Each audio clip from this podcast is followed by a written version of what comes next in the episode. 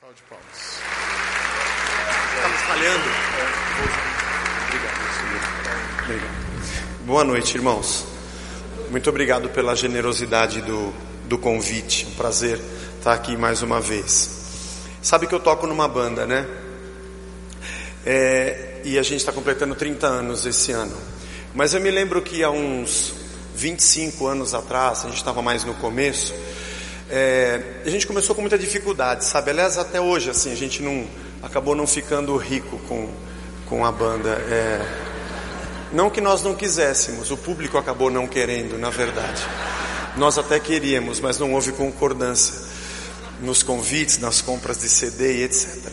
Mas eu me lembro, estou um pouco rouco porque ontem eu estava é, cantando mais do que deveria para minha idade. E, e, e é, 25 anos, 26 anos atrás, eu não me lembro muito bem, mas eu lembro que a gente estava bem no começo, tudo era muito é, mais sonho, é, não que a gente não tenha hoje, mas tudo era muito mais romântico, né? Apareceu um cara assim na nossa história e fez um convite para nós fazermos um show em Brasília, num grande ginásio. Na verdade, não era em Brasília, era numa das cidades satélites que eu nem me lembro direito qual era. Mas eu me recordo que esse irmão, ele era jovem, empresário. O Hamilton o conheceu e falou: Zé, o cara, meu, o, o cara só anda de blazer, de terno, é um empresário, a gente não conhecia.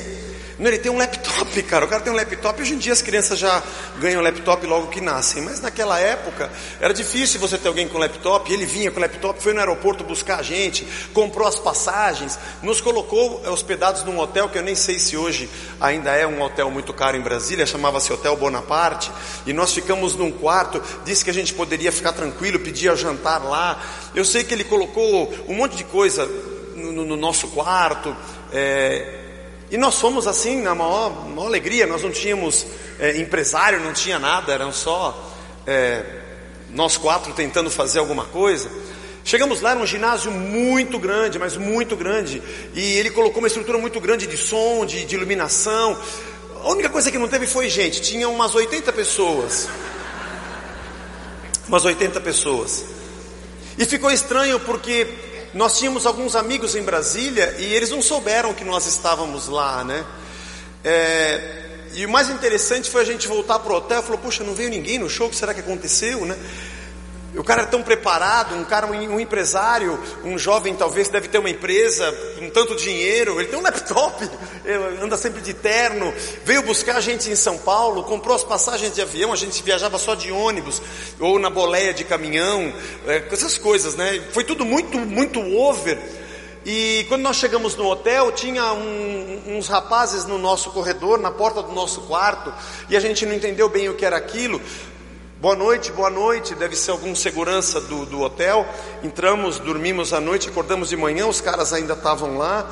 E aí na recepção, quando a gente foi tomar café e queríamos arrumar nossas malas para ir embora, ficamos sabendo que aquele pessoal estava lá porque a gente não podia ir embora do hotel porque a conta não estava paga. E o rapaz tinha deixado um cartão que não era dele, era de uma outra pessoa. E aquele cartão havia sido declinado. E então ele acabou deixando um segundo logo depois que a gente chegou à noite do show. Mas o segundo também foi declinado e a conta era muito alta, então a gente não poderia sair enquanto é, não fosse pago. Por isso tem uma música que a gente fala que nós já fomos refém no hotel, é verdade, nós já fomos mesmo, e essa é a história. E depois descobrimos também que ele não tinha comprado as passagens de volta, e era bem numa véspera de Páscoa, estava tudo lotado, e sabe como é que é? Os deputados viajam primeiro, tem essas coisas ainda. Então, é tudo, a gente não conseguia voltar para São Paulo, para nossa casa, para nossa igreja, para a celebração da Páscoa, inclusive nós tocávamos, e as crianças estavam esperando o ovo de Páscoa, mas no fim das contas também não teve cachê. E o cara, na verdade, era um grande enganador, e nós descobrimos isso dentro da enganação. A nossa sorte foram esses nossos amigos que moravam em Brasília, e a esposa de um deles trabalhava numa agência de, de passagens, de turismo, conseguiu encaixar a gente num voo e a gente pagou depois a perder de vista. Mas o fato dele ter um laptop, o fato dele ter um terno, o fato dele andar muito bem vestido, o fato dele falar muito bem e parecer um jovem empresário, não fazia dele um empresário. Apesar de ele ter um sapato muito bonito, apesar de ele ser uma pessoa que tinha uma boa fala e tinha uma aparência muito é, que chamava muita atenção, ele não tinha nada de um verdadeiro empresário. Era apenas uma aparência, era só pose. Você já deve ter visto gente assim E isso é muito comum nos dias de hoje. Aliás, talvez a internet seja o grande vetor que apresenta esse tipo de gente na nossa frente. Blogs e mais blogs, vlogs e mais vlogs, e vídeos e canais do YouTube. É, gente que sabe de tudo, que fala de tudo e que tem aquela aparência é, e tem a luz correta, a roupa correta, o óculos correto, a camisa correta, a bota correta, sabe como é que é? A fala correta. Parece que ele vai direto na ferida correta e como ele apresenta as informações, ele tem as estatísticas e a gente fica iludido com aquilo e fala: Meu Deus, que incrível! Eu descobri, Jesus voltou para a terra e nós sempre nos é, colocamos de joelhos diante de gente que aparenta ser o que não é. Mas tanto eu quanto você sabemos e temos como execrável esse tipo de gente e queremos nos afastar deles. E quando descobrimos que é apenas uma pose, que é apenas uma aparência externa, a gente diz: não, esse cara não tem nada a ver. E quando você vê alguém iludido, ah, eu conheci uma pessoa, é o fulano, ih, sai fora. Sai fora porque é só uma casca, porque por dentro não existe nada. A pergunta que eu tenho a você nessa noite é: somos o que parecemos ou parecemos o que somos? Ou melhor, é quando eu faço alguma coisa que eu me torno em alguém, ou é porque eu sou alguém que eu faço alguma coisa? É porque eu vesti um terno, comprei um laptop e falei bem, é que eu sou um verdadeiro empresário, ou porque de verdade eu sou essa pessoa e tenho essas condições, eu faço o que faço. A minha identidade, ou de verdade quem eu sou, está ligado nas aparências e nas funções que eu executo, ou de verdade na essência de quem eu de verdade sou? Essa pergunta é uma pergunta de um milhão de dólares. Porque eu e você vivemos em conflito com esse tipo de coisa. Talvez o nosso ambiente eclesiástico seja um mar onde isso borbulha.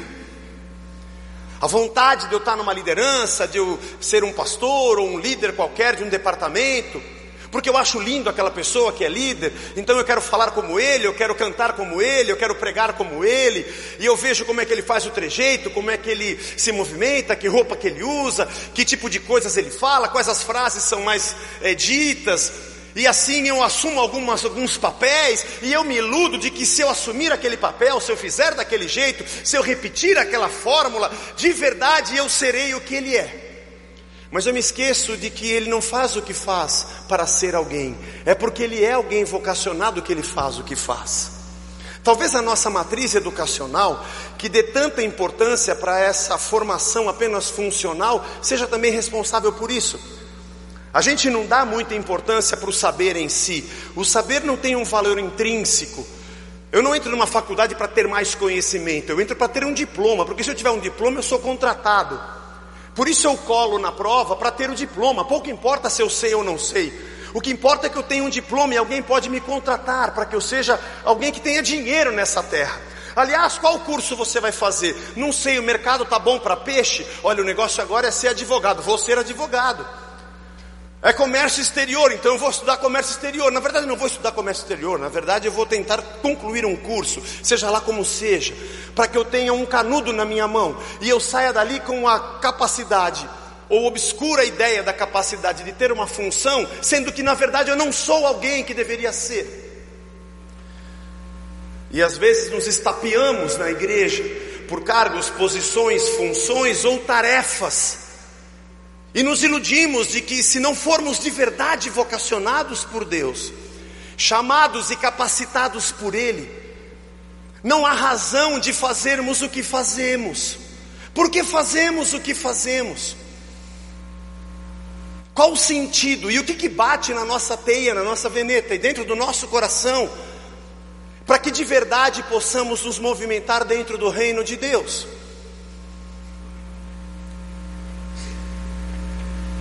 Essa é uma pergunta que todos nós precisamos parar para pensar.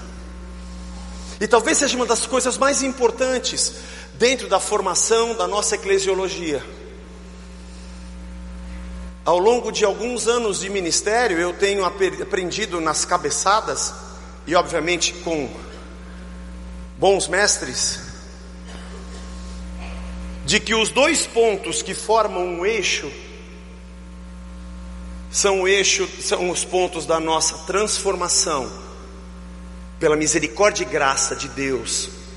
o lugar onde eu me encontro com Cristo e ali entendo que Ele morreu por mim e que eu sou um pecador e que a Sua obra, o Espírito de Deus, de glória em glória, dia após dia, vai moldando a mim e a você na imagem do Filho, na imagem de Cristo, como Paulo nos ensina, e esse processo transformador me leva à adoração e à rendição total a Ele. E o segundo ponto, é a missão de Deus em mim, porque fui transformado, tenho uma um chamado de Deus e não consigo deixar de fazer o que faço. Não consigo deixar de compartilhar, não consigo deixar de amar, não consigo deixar de repartir, não porque alguém me disse que eu preciso, não porque eu vou ter uma identidade funcional, não porque é bonito, não porque eu acho legal o que se faz, não porque está na moda. Não porque eu li um livro a respeito e achei legal aquilo, não porque eu vi alguém de sucesso fazendo a igreja crescer por causa daquilo, não porque eu descobri um método de como multiplicar pessoas e criar uma fábrica de gente e eu quero então reproduzir sistemas e métodos. Não. É porque de verdade eu fui transformado e me encontrei com a podridão da verdade do meu pecado, da minha maldição na morte sem Cristo. E me rendi a Ele e disse: Senhor, eu nada sou, sem a tua graça, sem o teu amor, sem o teu poder. Eu preciso do Senhor na minha vida, e obrigado pela tua morte, pelo teu sacrifício.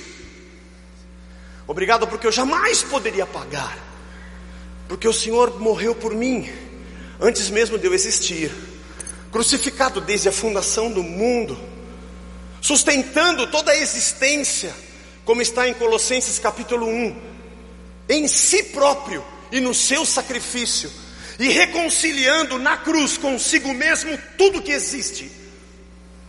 E por isso eu me rendo ao Senhor. E eu não consigo deixar de falar das coisas que eu tenho visto e ouvido. Porque aquilo que eu faço, só faço porque sou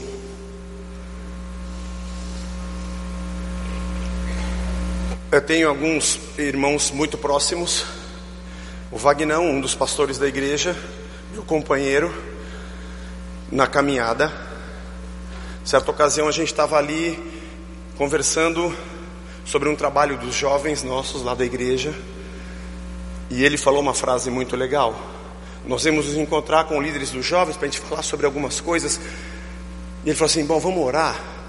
E antes de a gente falar qualquer coisa, Vamos perceber o que, que Deus já está fazendo. Porque Deus já está fazendo. Antes da gente existir, Ele já estava fazendo. Não somos nós que criamos em métodos e sistemas compartimentos para que o Espírito Santo haja. Não, não sou eu e você que apertamos um botão. Atenção, Senhor, quando apertar o botão, o Senhor vem. Não, não, não, não é. Aliás, antes de você colocar ou plantar a igreja no bairro que você está, Deus já estava lá, saiba disso. Devo falar sobre isso um pouquinho amanhã cedo.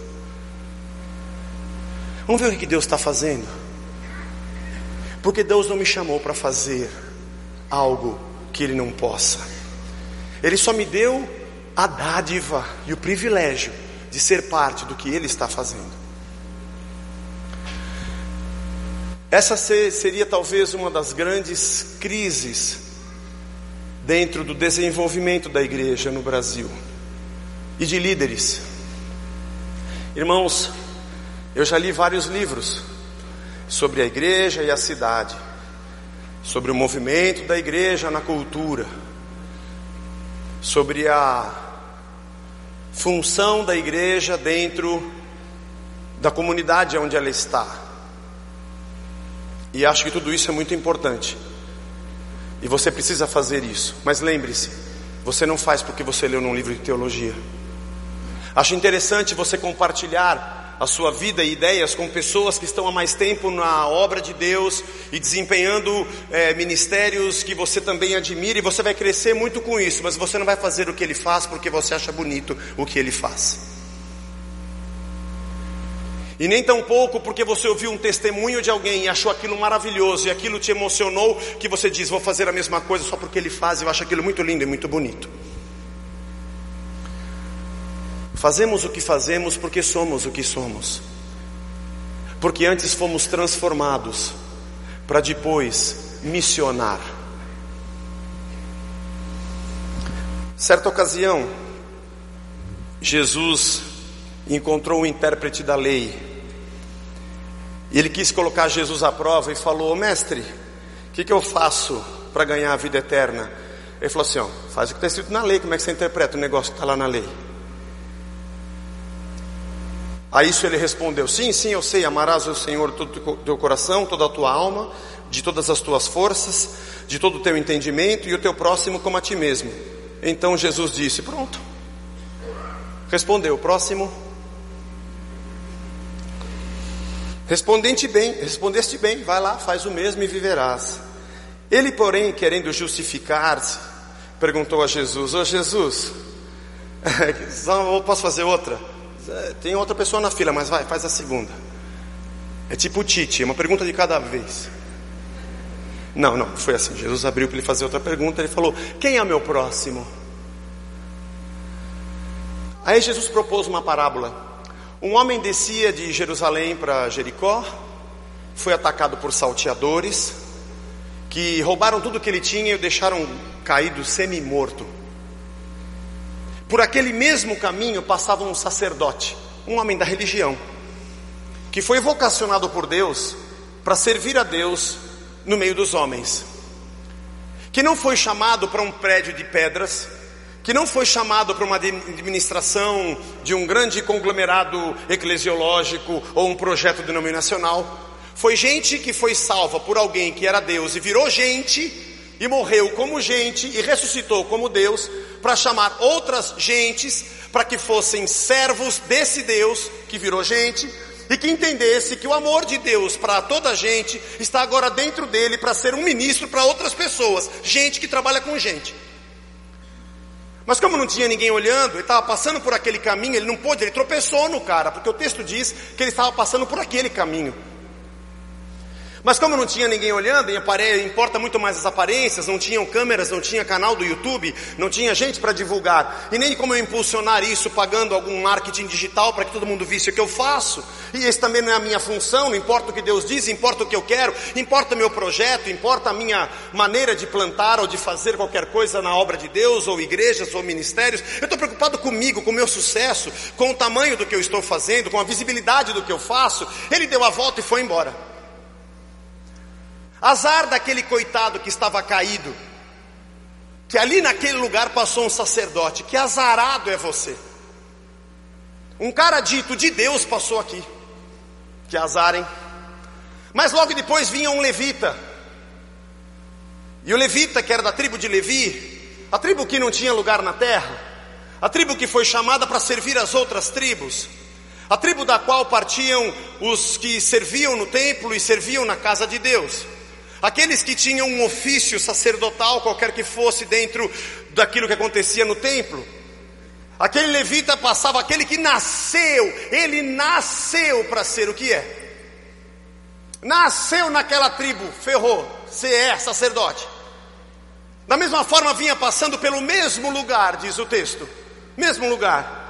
Viu aquele cara caindo, mas da mesma forma não tinha câmeras, não tinha YouTube, não tinha resultados financeiros, não tinha resultado de fama, não tinha ninguém que olhasse, não tinha louros, não tinham aplausos, não tinham sites e nem nenhum tipo de divulgação.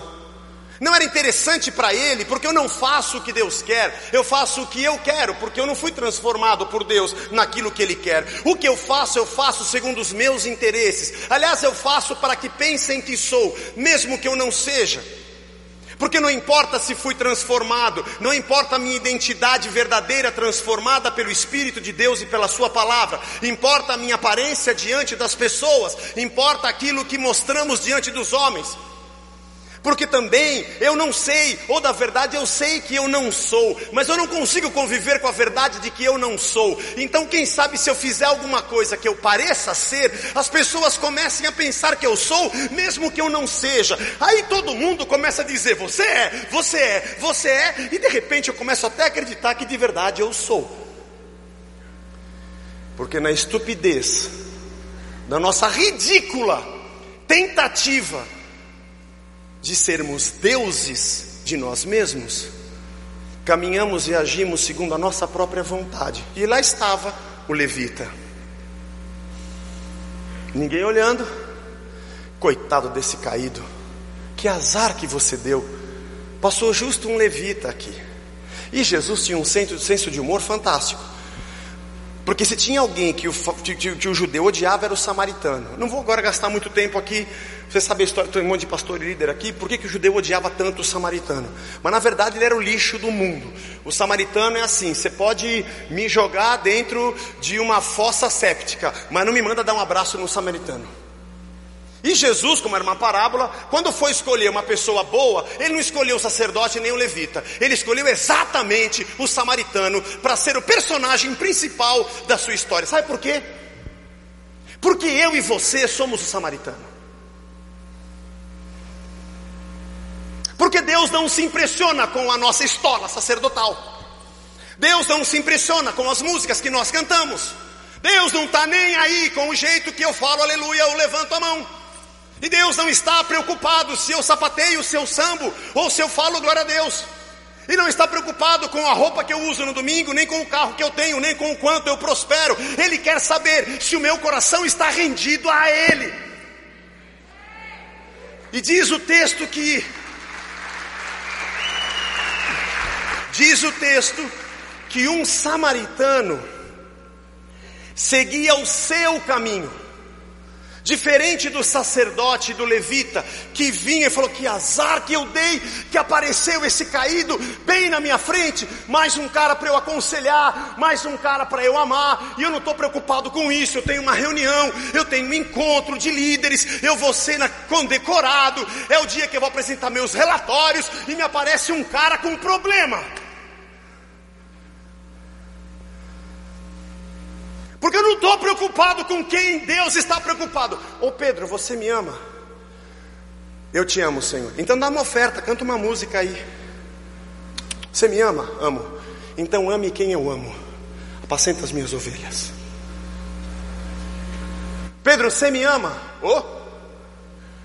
dá uma sambadinha aí, Pedro. Fala uns aleluia aí, Pedro, para ver se você gosta de mim mesmo. Deixa eu ver.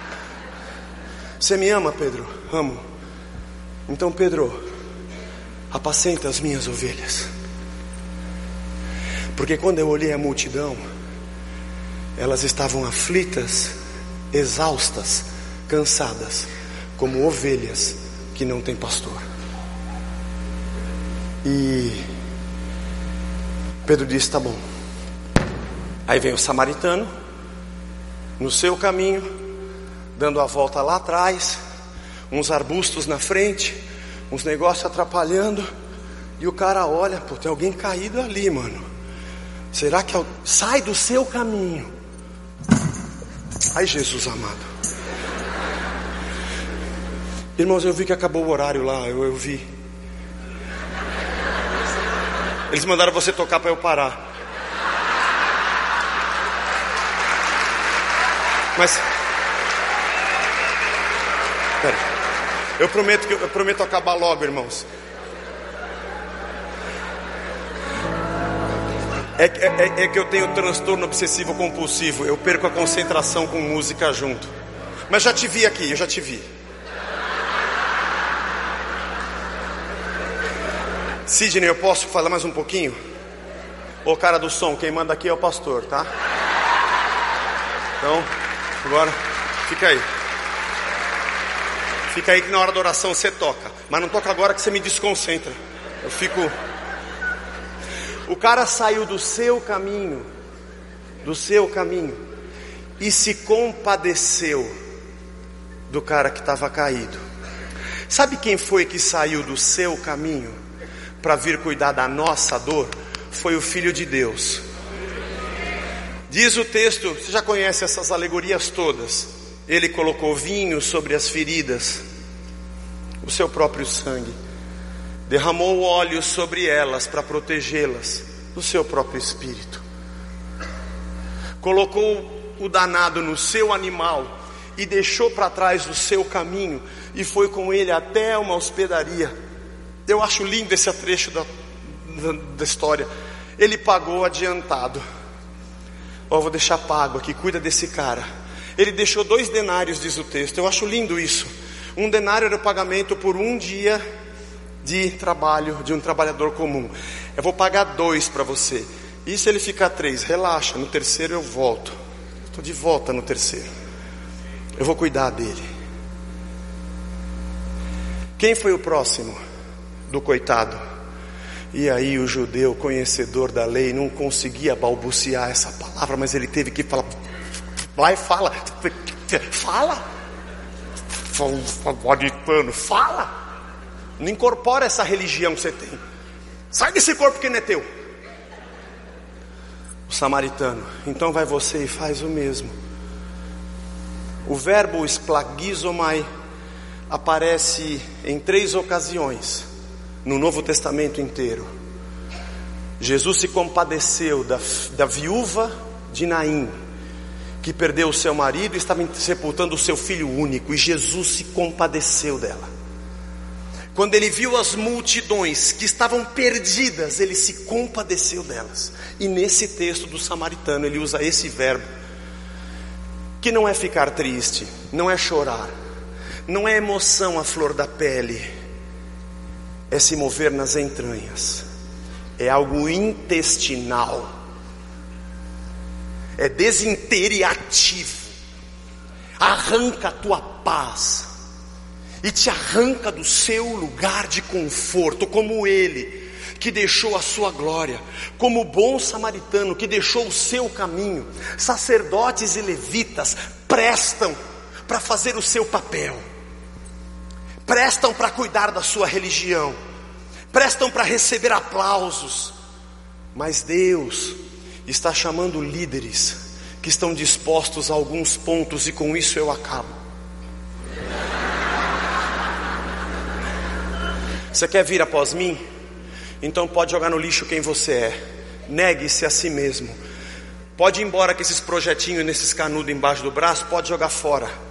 Negue-se a si mesmo. Pega aquela ali que é a tua cruz e venha e me siga. Você quer conforto? Eu vos envio como cordeiros no meio de lobos. Vocês vão ser sal desse mundo, porque vocês vão salgar uma terra podre vocês vão ser luz, e não dá para colocar vocês embaixo da cama, não. Vou meter vocês lá no meio das trevas. Se perseguiram a mim, perseguirão a vocês, mas bem-aventurados aqueles que forem injuriados, castigados e perseguidos por amor do meu nome. Porque quem está movido nas suas entranhas não consegue ficar com a cabeça no travesseiro não consegue estar mais feliz porque comprou um outro laptop, ou não consegue estar mais feliz porque tem um testemunho de prosperidade, não consegue ter o seu nariz satisfeito nas suas próprias coisas. O cristão nasceu em Cristo para ser um eterno incomodado. E se você quer ser um feliz cristão nessa terra, eu tenho dito isso muito lá na igreja, se você quer ser feliz nesse mundo, eu vou dizer a você o que você precisa fazer. Seja um ignorante, fechado, seja alguém que só pensa na sua própria barriga, egoísta, individualista, seja isso. Seja alguém que satisfaz apenas com as tuas coisas. Se você quer ser um cristão que tem muita alegria para dar e vender, feche suas janelas, não olhe nos semáforos, não assista notícias e não veja o mal da terra. Porque se você consegue olhar para isso e não sente nada e se alegra porque tem um testemunho de um salário maior, você é mais um levita e mais um sacerdote que está preocupado com o seu próprio ventre. Porque se você abrir a sua janela, se você olhar as notícias do nosso Brasil, se você sair andando pelas ruas de Alphaville, onde grande parte do PIB de São Paulo mora, você vai encontrar ovelhas sem pastor, gente caída, gente cansada se você olhar para uma escola pública, você vai ver professores ganhando um salário de miséria. Se você olhar para os nossos postos de saúde, você vai ver idosos com câncer sem tratamento e sem remédio. Se você olhar para as nossas ruas, você vai ver violência, o tráfico crescendo. É isso que você vai ver. Mas se você for um cristão egoísta, pensando nas suas próprias barrigas e no seu próprio ego, você vai ser muito feliz. Você me ama, Pedro? Eu te amo. Por favor, sinta o que eu sinto. Permita-se ser movido pelo que me move. São ovelhas sem pastor. Vocês doze aí, ó, começa a orar e pede para o Pai mandar mais trabalhadores, porque tem muito pepino nessa terra. Vocês estão vendo o que eu estou vendo? Vocês estão sentindo o que eu estou sentindo?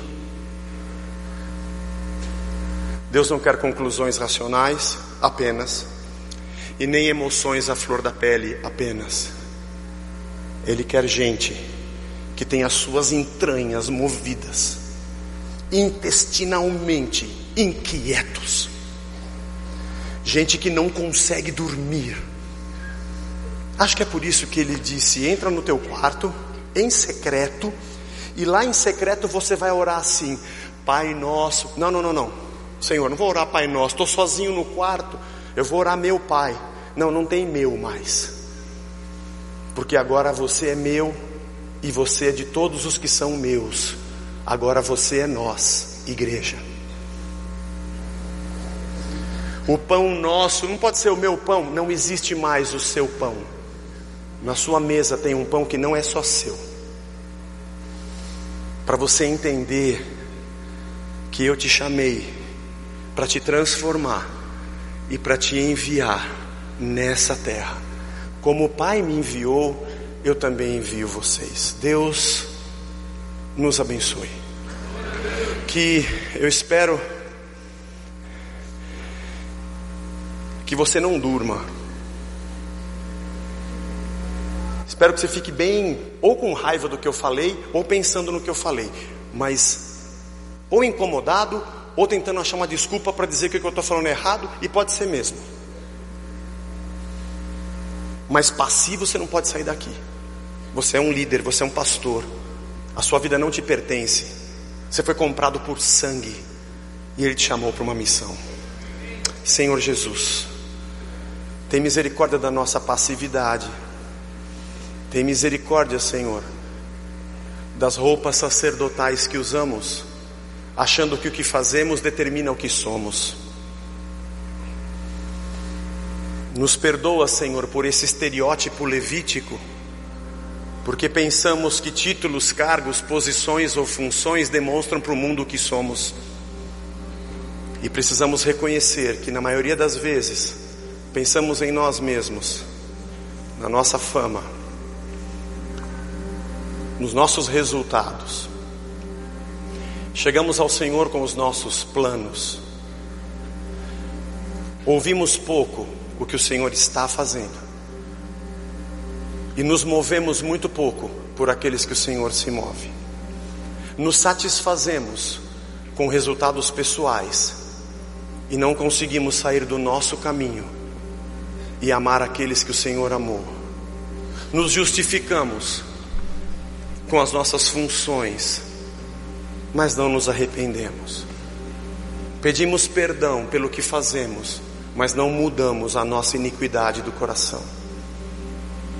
Senhor, usa esses dias para nos quebrar.